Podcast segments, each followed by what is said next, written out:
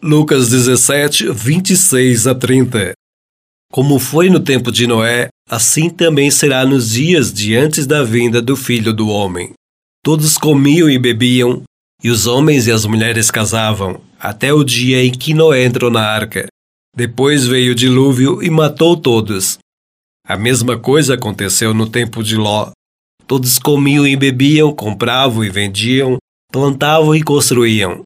No dia em que Ló saiu de Sodoma, choveu do céu fogo e enxofre e matou todos. Assim será o dia em que o Filho do Homem aparecer.